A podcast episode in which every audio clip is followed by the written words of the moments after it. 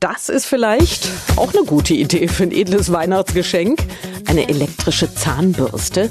Es gibt ja Modelle, die kosten mehrere hundert Euro.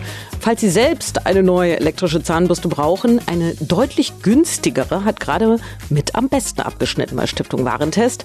Swantje Waterstraat von Stiftung Warentest. Hallo. Guten Tag. Ja, gerade mal 20 Euro kostet der Preis-Leistungssieger in Ihrem aktuellen Test. Und der heißt? Von den zehn aktuell getesteten Zahnbürsten ist die Butni Diadent Total Clean Pro, so heißt die, für 20 Euro die bestgünstige. Also die schaffte die beste Zahnreinigung von diesen zehn Modellen und ist im Gesamturteil eben kaum schlechter als ein 16 mal teureres Modell. Ja, das teuerste bei Ihnen getestete Modell, das kostet 320 Euro. Das ist die IO10 von Oral-B.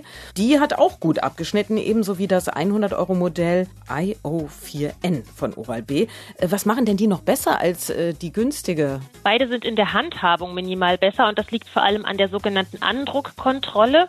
Das ist eine sinnvolle Funktion von elektrischen Zahnbürsten. Ähm, die IOC, die zeigt sogar an, wenn der Druck optimal ist. Da leuchtet es dann nicht rot als Warnung, sondern grün, ähm, dass es eben gut ist. Und ähm, die Zahnbürsten bieten natürlich auch mehr Ausstattung und mehr Extras, etwa ein Reiseetui oder sie lassen sich mit einer Putz-App verbinden und diese sehr teure IO10, die hat auch eine interaktive Ladestation, die sich mit der Bürste verbindet und dann anzeigt, wie lange zum Beispiel oder wo bereits geputzt wurde. Ja, das ist schon richtig Hightech dann. Und von welchen der zehn getesteten Zahnbürsten raten Sie eher ab? Wir raten von der Schallzahnbürste Dentacare ab.